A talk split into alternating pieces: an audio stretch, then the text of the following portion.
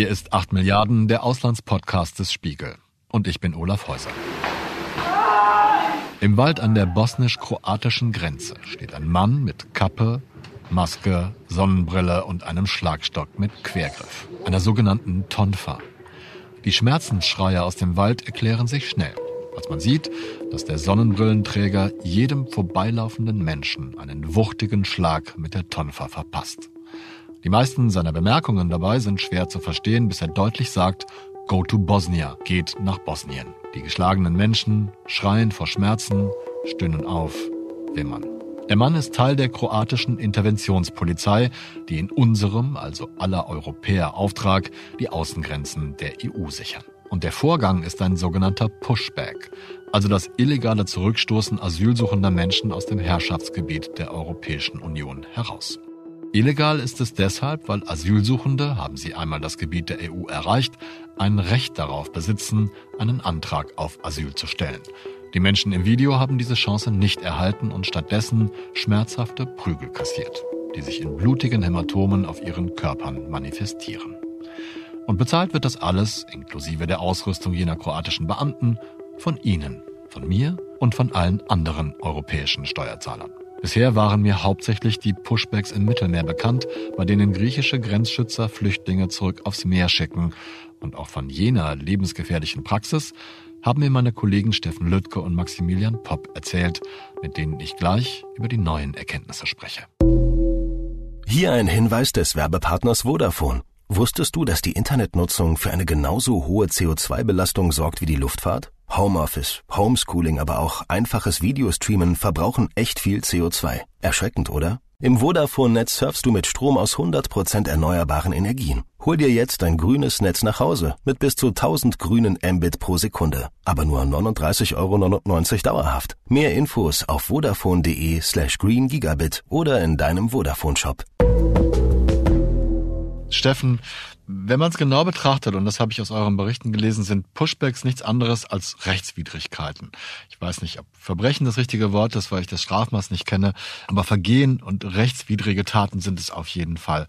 Warum werden sie nicht genauso behandelt? Oder ist das der Fall und ich irre mich? Die werden größtenteils ignoriert, weil allem Anschein nach die Regierungen sie selbst angeordnet haben die Justiz ist in dem Fall sowohl in Kroatien als auch in Griechenland, das muss man mal so festhalten, offensichtlich nicht unabhängig und agiert nicht von sich aus.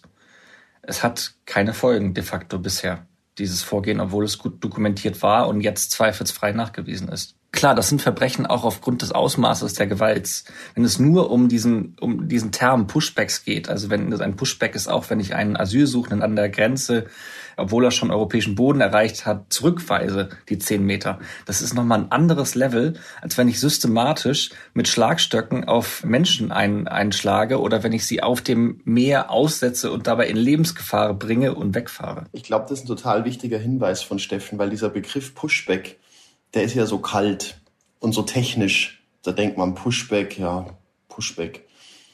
Was hier passiert, ist organisiertes Verbrechen an den europäischen Außengrenzen. Kriminalität ist Teil der europäischen Migrationspolitik im Jahr 2021. So kann man es zusammenfassen. Ein Verbrechen, das jeden Tag aufs Neue geschieht und das jeden Tag aufs Neue hingenommen wird. Da ist Europa angekommen. Das ist eine Schande. Mir fehlen da inzwischen wirklich fast die Worte für. Diese Verbrechen, diese Rechtswidrigkeiten werden begangen um die Leute davon abzuhalten, Asylanträge zu stellen. Warum will man das so auf jeden Fall verhindern? Warum will man das besonders in Griechenland und in Kroatien verhindern? Denn also in allgemeiner Meinung ist es doch so, dass flüchtende Menschen jetzt nicht unbedingt sofort in Griechenland oder in Kroatien bleiben, sondern dass sie weiter wandern wollen, nach Deutschland, nach Frankreich, nach England vielleicht. Ich glaube, es gibt wirklich einen Konsens inzwischen in Europa und äh, der zieht sich fast quer durch alle 27 Mitgliedstaaten, dass man keine Flüchtlinge in Europa will. Das sprechen nicht alle so aus, aber das ist der stillschweigende Konsens. Teil 1 dieses Konsens. Teil 2 ist, um die Flüchtlinge fernzuhalten, sind inzwischen eigentlich alle Mittelrecht. Es gibt nur ein Ziel und das ist, haltet diese Flüchtlinge fern. Und das gilt nicht nur in Kroatien und Griechenland, die an der Grenze die Verbrechen begehen, sondern es gilt natürlich auch im Zentrum Europas, auch in Deutschland, auch in Frankreich. Wir müssen uns durch unsere geografische Lage halt selbst nicht die Hände schmutzig machen. Aber wir tragen das ja alles mit. Wir als, als Deutsche, als Bundesregierung, wir könnten ja viel mehr tun. Die sogenannte Flüchtlingskanzlerin Angela Merkel, wir erinnern uns, sie ist ja noch im Amt, sie hätte ja was dazu sagen können. Sie hätte sich ja äußern können zu dem, was, was Steffen und die KollegInnen gerade enthüllt haben. Da gab es kein Wort, aber auch sonst niemand aus der Bundesregierung. Wir haben ja auch noch einen Innenminister, einen Rechtsstaatsminister, der sich mal dazu hätte äußern können. Da habe ich auch nur ähm, Schweigen vernommen. Also es gibt diesen Konsens, wir wollen die Flüchtlinge nicht, wir halten sie fern. Und dann hat man aber ein Problem. Es gibt noch immer europäisches Recht. Und so sehr man irgendwie die Flüchtlinge nicht will, so sehr behauptet man zumindest, dass man sich, weil man ja Europäer ist, an bestehendes Recht hält. Das ist, was einen so, so sprachlos macht. Wie weit das schon gekommen ist, sieht man jetzt an den Reaktionen tatsächlich. Da ist tatsächlich die Nichtreaktion von Seehofer. Übrigens haben wir dem Fragen geschickt, weil er sich hingestellt hat und gesagt, er hat überhaupt nichts auszusetzen am kroatischen Grenzschutz vor ein paar Jahren, als er Wärmebildkameras und Allradfahrzeuge geliefert hat für die Kroaten von deutschem Steuergeld. Das ist das eine, das ist die deutsche Bundesregierung. In Kroatien ist was passiert tatsächlich nach unseren Recherchen, was durchaus überraschend ist, wenn man schon länger zu Gewalt an EU-Außengrenzen recherchiert, weil meistens passiert nichts, egal wie gut es nachgewiesen ist. Man hat drei Beamte suspendiert. Da gibt es jetzt mehrere Probleme mit. Wir haben elf Pushbacks gefilmt und nicht nur einen. Und selbst an dem einen, den Sie meinen, waren nachweislich vier Beamte beteiligt, weil es sind vier Beamte im Video zu sehen. Offensichtlich haben sie auch mal auf den Dienstplan geguckt und nach einem Tag drei Beamte suspendiert. Das ist jetzt die kroatische Linie. Das war individuelles Fehlverhalten. Das hat mit dem Innenministerium nichts zu tun, auch wenn unsere Recherchen aufs Gegenteil hindeuten. Croatian police and the Interior Ministry punishes up to 400 of its members annually for such reasons. We will continue to do so because it is the only right thing to do. So äußerte sich der kroatische Innenminister Davor Bosinovic nach den Vorfällen. Kann man denn nachweisen, Steffen, dass es sich nicht um Taten und Entscheidungen individueller, also einzelner Grenzschützer handelt? Wir haben nicht den schwarz auf weiß belegt, dass der Innenminister das angeordnet hat, aber es gibt mehrere Quellen, die sagen, die Befehle kommen von oben. Ein kroatischer Interventionspolizist sagt klar, kommt vom Innenminister. So. Das ist die Lage in Kroatien. In Griechenland sind die noch einen Schritt weiter da gab es den verbalen Mittelfinger vom Migrationsminister in Richtung äh, Brüssel und EU, als die eine Untersuchung forderten. Der hat ein pauschales Dementi getwittert und dann noch getwittert, für den Grenzschutz werde man sich im Übrigen nicht entschuldigen. Man sieht also, dass dieser, diese Art von Grenzschutz, der ja, die, die grenzt an Folter, diese Art von Grenzschutz, die ist mehrheitsfähig mittlerweile in Griechenland und die griechische Regierung wird immer offener und gibt es fast schon zu, sagt aber offiziell immer noch, wir werden natürlich alles untersuchen. Es hat in Griechenland noch nie eine ernsthafte Untersuchung gegeben für keinen Anschuldigungen dieser Art. Aber inzwischen stehen ja nicht nur die Verbrechen gegen Flüchtende im Raum, sondern dadurch auch massiver Missbrauch an EU-Mitteln, also an Steuergeldern für zum Beispiel kroatische Sondereinheiten. So bitter das ist, aber könnte das schließlich der Impuls für die EU sein, einzuschreiten, wenn es ums Geld geht?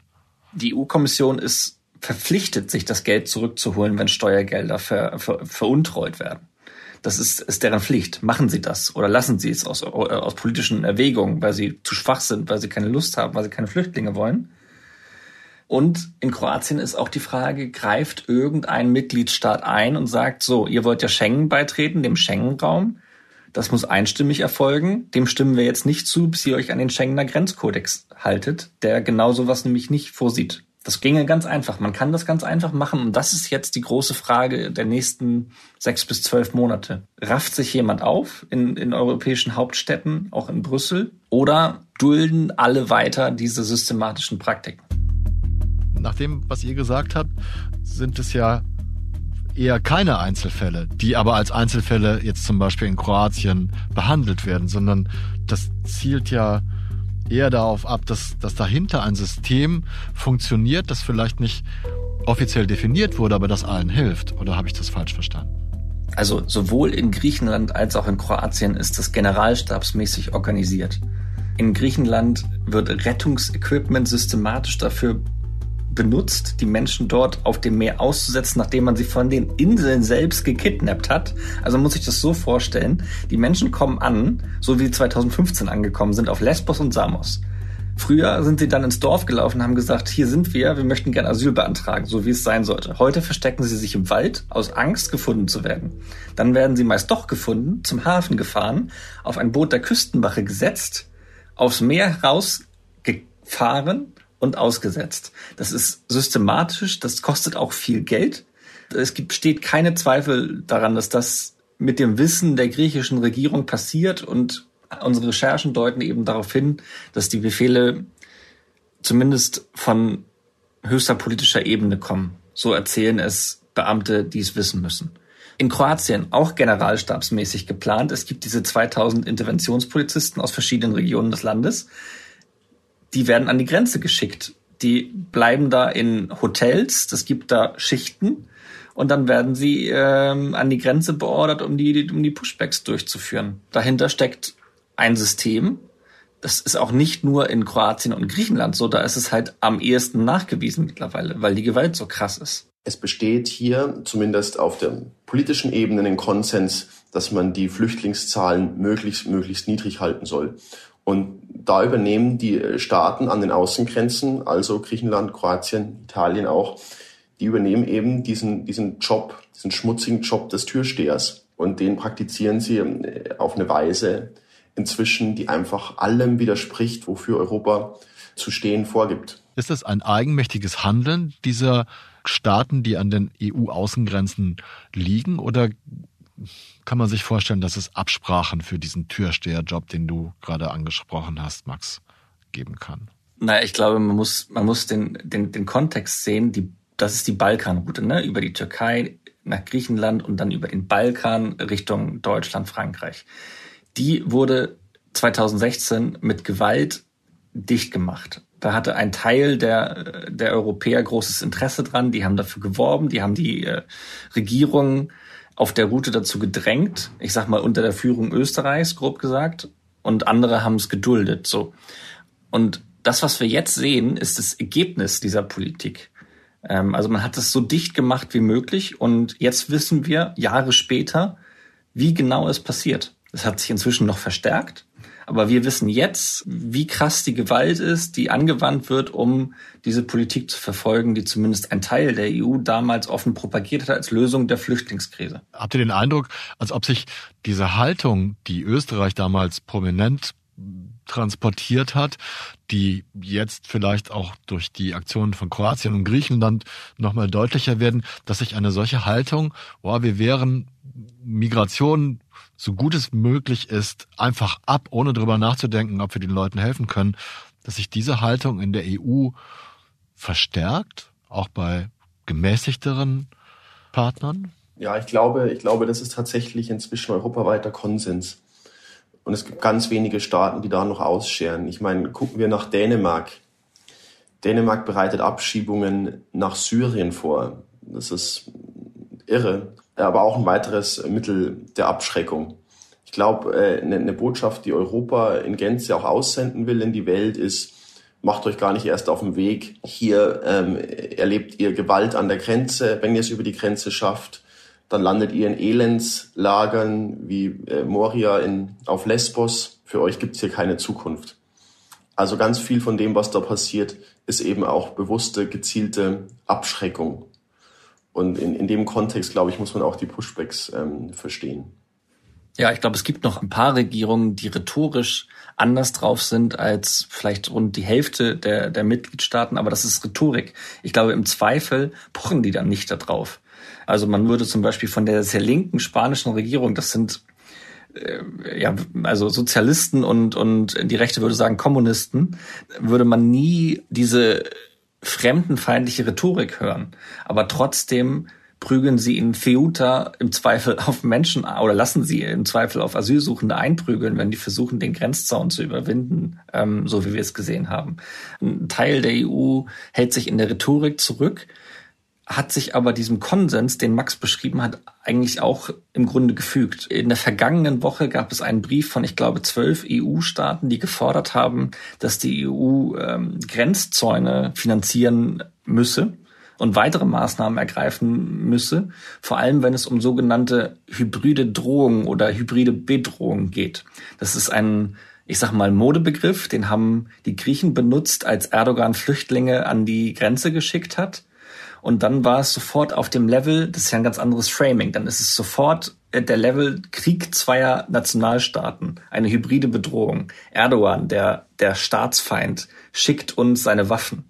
Das ist in Griechenland damals passiert im März 2020 und kurz danach, nach einer Sitzung von Mitsotakis mit seinem Sicherheitskabinett, hat diese Politik in der Ägäis angefangen, ist auch die Politik am Evros, äh, an dem Grenzfluss, äh, an dem Grenzübergang an Land verschärft worden.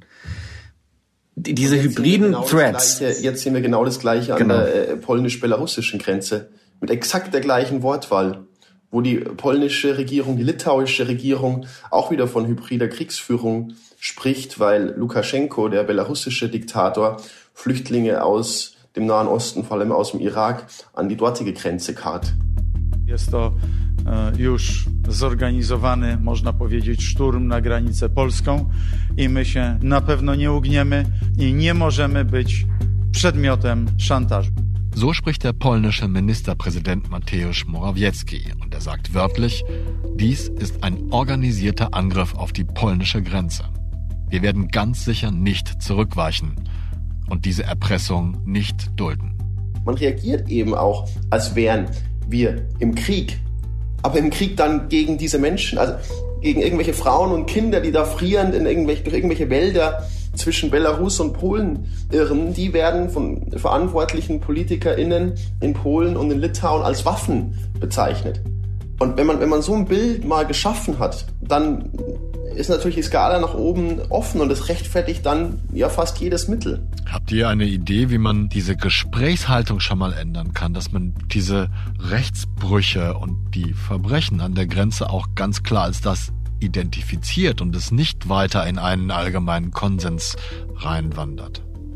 Ich glaube, dass das gerade passiert, weil es immer besser nachgewiesen ist, nicht nur durch unsere Recherchen, sondern generell. Also ich glaube, es geht los, dass es da eine, eine europäische Konversation drüber gibt, aber dazu braucht es ja nicht nur Medien, die sowieso dagegen ankämpfen, dass es so etwas wie eine europäische Öffentlichkeit kaum gibt, sondern es braucht auch Regierungen und die können das viel effektiver als einzelne Medien anstoßen.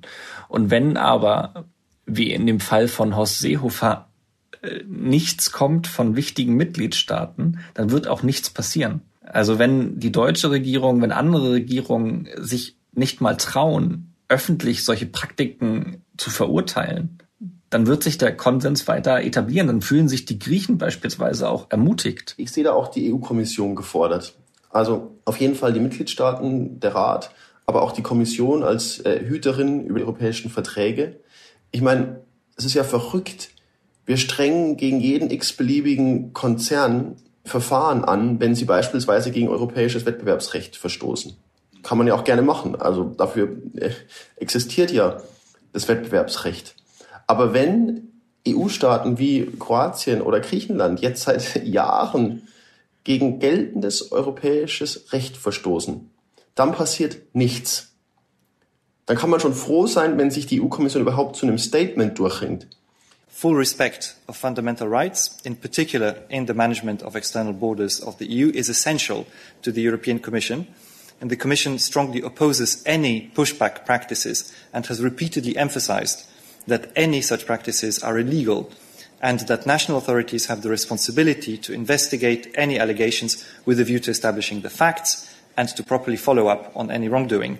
Was sie aber eigentlich machen, längst hätte machen müssen, machen können, sie hätte alle Mittel in der Hand, ist ein Vertragsverletzungsverfahren zu eröffnen. Man muss da nicht auf die Mitgliedstaaten zeigen. Das macht ein, das ist nämlich ein übliches Spiel in Brüssel. Es ist das übliche Blame Game, dass die EU-Mitgliedstaaten sagen, ja, aber die Kommission müsste doch und die Kommission sagt, ja, aber wir können, wir würden ja gerne, aber leider die, die bösen Mitgliedstaaten. Nee, Vertragsverletzungsverfahren geht auch ohne Zustimmung der Mitgliedstaaten kann sie jetzt beim EuGH beantragen, wenn unsere Freundin, die äh, EU-Innenkommissarin Johansen, die sich ja immer hinstellt und gern über Menschenrechte spricht und, und, und gern so eine Schwedin, die macht immer so aufrechte Kämpferin hier für, für, für Demokratie und, und Rechtsstaatlichkeit. Of course, I expect Greece to, to comply with our fundamental rights and the EU acquis, but I think that according to these reports, they call for investigation, I think, now. And I think Croatia has actually made the, totally the right decision here. Take it seriously, do the investigation, find out what really happened. And I expect Greece to do the same. Thank you. Virtuelle Happy Hours an einem Freitag im Sommer um 5 Uhr. Das klingt nicht wirklich happy. Geben Sie Ihren Mitarbeitern lieber das, was sie tatsächlich brauchen. Zum Beispiel Laptops mit Intel vPro im Evo-Design. Die haben lange Akkulaufzeiten, besonders reaktionsschnelle Leistung und integrierte Sicherheitsfeatures, damit der Arbeitstag für Ihr Team wirklich besser wird. Weitere Informationen finden Sie auf intel.de slash worksbest. Ich glaube, es ist aber ein neues Level jetzt auch erreicht. Also die Gewalt ist total erschreckend. Sie ist jetzt so gut nachgewiesen wie nie zuvor und auch die staatliche Beteiligung.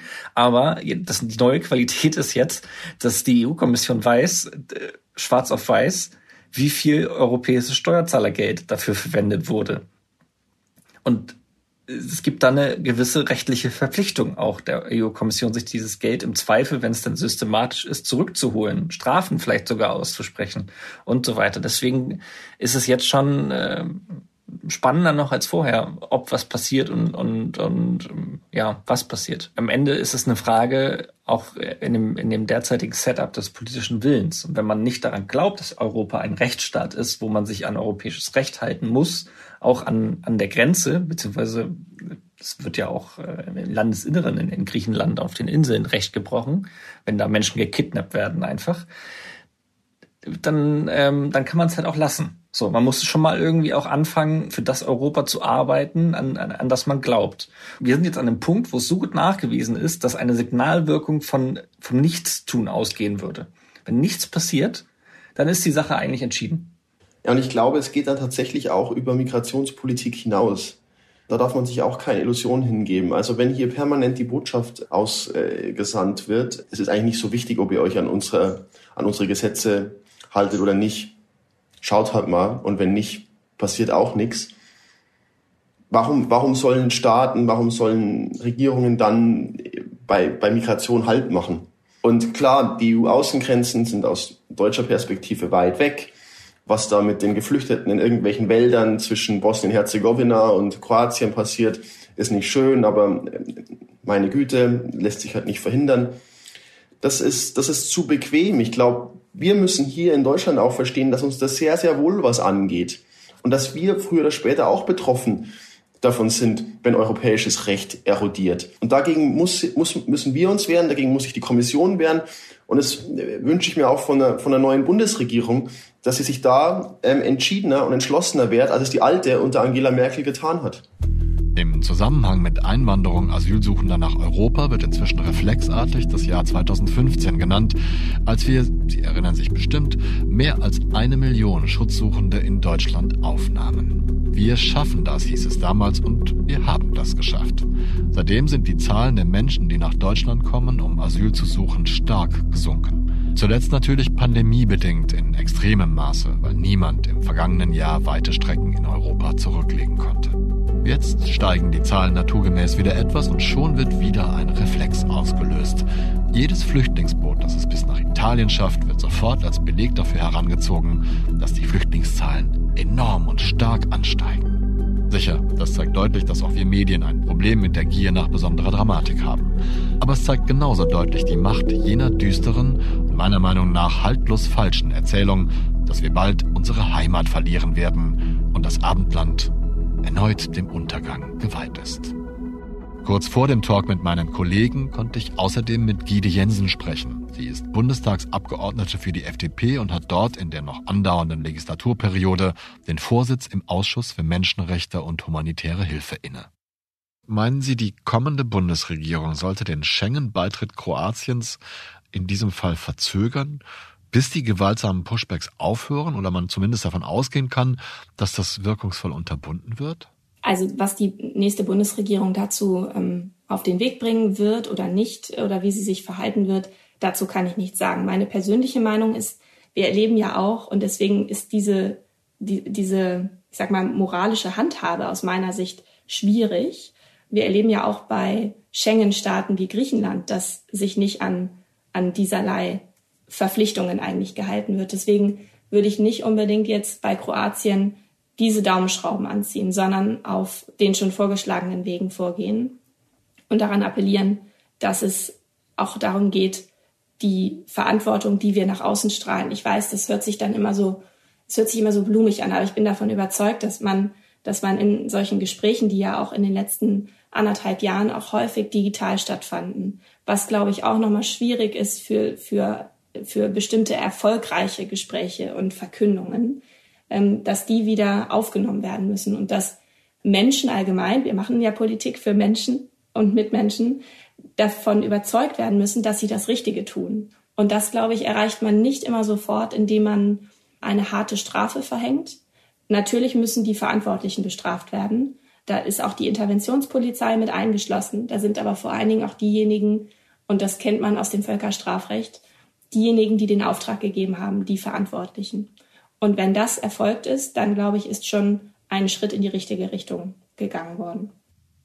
Was bedeutet das denn für Sie auf europäischer Ebene, verbunden vielleicht mit der Frage, wie man solche illegalen Pushbacks, ja, Kroatien ist ja nun der neueste Fall, der an die Öffentlichkeit gerät, verhindern kann, wirkungsvoll und auf Dauer verhindern kann? Also was wir aus meiner Sicht dringend brauchen, was ja auch Stück für Stück ähm, in den letzten Jahren, ähm, seitdem das neue EU-Parlament auch besteht, ähm, auf den Weg gebracht werden sollte, muss man ja sagen, und jetzt eigentlich so ein bisschen ja auch in Stocken gekommen ist, ist ein, ein neuer EU-Migrations- und Asylpakt, der unter anderem die Möglichkeit vorsieht, unabhängig darüber aufzuklären und auch zu ermitteln, was ähm, bei solchen Vorfällen wirklich vor sich gegangen ist. Weil, also Kroatien ist ja kein Einzelfall. Wir haben es ja in Griechenland zur Genüge gesehen, wie, wie ähm, zurückgepusht wird.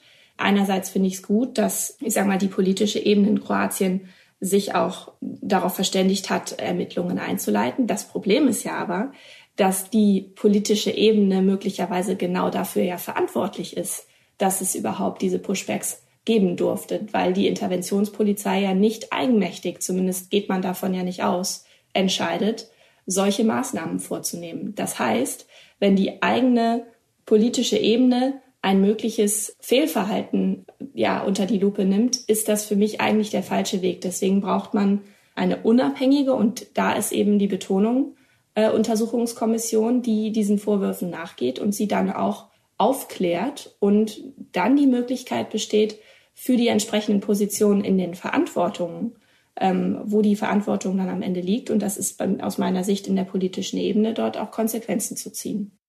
Ist das für euch eine gangbare Idee, beziehungsweise vielleicht besser gefragt, für wie wahrscheinlich haltet ihr das, dass sowas in nächster Zeit entsteht? Ein Teil dieses geplanten, lange verhandelten, noch nicht durchverhandelten Asyl- und Migrationspaktes ist die Idee eines sogenannten unabhängigen Monitoring Mechanisms, also einen Überwachungsmechanismus. Dieser Überwachungsmechanismus existiert in Kroatien schon, der ist eine Blaupause und soll nach dem Willen von EU-Kommissarin Johansson auch in weiteren EU-Staaten angewandt werden.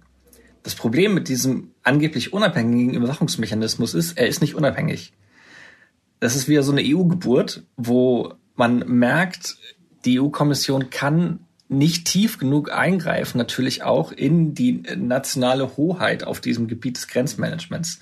Das heißt, man hat zwar einen Monitoring-Mechanismus etabliert auf dem Papier, es gibt ihn auch, man bezahlt ihn auch aus Brüssel, aber die Organisationen, zivilgesellschaftliche Organisationen, die an der Grenze überprüfen sollen, ob Pushbacks stattfinden, ob da Menschen verdroschen werden, das sind Organisationen, die zum Teil vom kroatischen Staat bezahlt werden und vor allem werden sie vom kroatischen Staat berufen. Die sind also abhängig. Die Besuche finden zum Teil oder sollen zum, zum Teil angekündigt an der Grenze stattfinden. So kann niemand irgendwas kontrollieren. Das Ding ist meiner Ansicht nach leider eine Totgeburt, auch wenn es gut gemeint ist. So, und wenn das die große Hoffnung der EU ist, dieser unabhängige, unabhängige Monitoring-Mechanismus, dann gute Nacht Deutschland, weil dann wird nichts passieren. Nochmal der Rückgriff in Griechenland, sagt die griechische Regierung, wir haben keinerlei Absicht, diesen Monitoring Mechanism einzuführen, weil ihnen selbst das schon zu viel ist. Die sagen, Grenzschutz ist nationale Hoheit, wir kümmern uns, wir brauchen auch keine Tipps von NGOs beim Grenzschutz. Das kann Johansson vergessen. So deutlich machen die das. Das ist der Stand der Diskussion zu unabhängigem Monitoring-Mechanismus und was, was bisher geplant ist. Man kann Gelder kürzen, man kann den Beitritt zum Schengen-Raum verhindern, wenn man, wenn man wirklich ernst macht. Man kann Vertragsverletzungsverfahren anstrengen. Man kann äh, wirklich viele Sachen machen. Man muss es nur tun, aber das ist nicht die Lösung. Ich glaube, es gibt zwei Ebenen. Über die eine Ebene haben wir jetzt sehr lange diskutiert und, und die ist, wie ahnden wir die Rechtsbrüche. Die zweite Ebene ist, es ist politisch sehr wichtig zu zeigen, dass es auch Alternativen gibt, weil eine Sorge, die natürlich äh, groß ist, quer durch die EU-Staaten und vor allem an den Randstaaten, ist die vor dem sogenannten Kontrollverlust. Also wenn wir nicht hart genug sind an der Grenze, dann kommen immer mehr Menschen und deshalb müssen wir abriegeln, auch um abzuschrecken. Und ich glaube, es wäre eben sehr, sehr wichtig, politisch deutlich zu machen, es gibt eine Alternative zu Rechtsbruch, Gewalt auf der einen und offenen Grenzen auf der anderen Seite. Es gibt einen Mittelweg, den man beschreiten kann, der die Humanität an den Grenzen wahrt, der aber trotzdem nicht bedeutet, dass jeder, der will, sofort nach Europa kommen kann. Da gibt es verschiedenste Konzepte, die bekannt sind. Es läuft darauf hinaus, legale und sichere Wege nach Europa zu schaffen. Da gibt es diese Resettlement-Programme, die von der UNO organisiert werden. Die sind ein guter Weg, dass man einerseits eine gewisse Ordnung schafft, dass man auch schon früh auswählt, wer kommt da, dass man, dass man die Identität etc. feststellt, dass man also so den Druck von der Grenze nimmt und trotzdem Menschen Schutz gewährt. Und ich glaube, das ist eben wichtig. Man muss auch an Lösungen arbeiten und man muss auch im Bewusstsein der Staaten und der Regierungen, der Menschen verankern, dass es diese äh, Lösungen gibt, dass es diese, diese Konzepte gibt.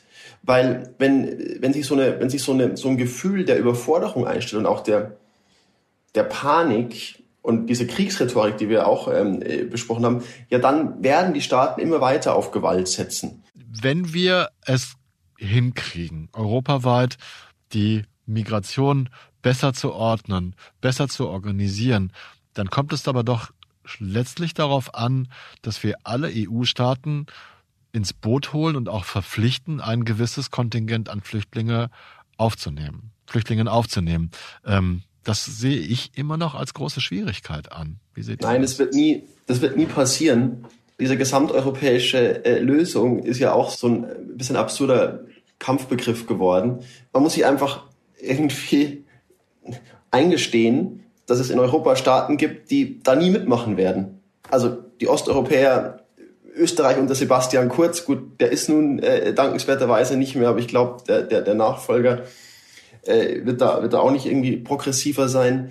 Es gibt einfach einige Staaten, die wollen keine gesamteuropäische Lösung, die wollen auch keine Flüchtlinge.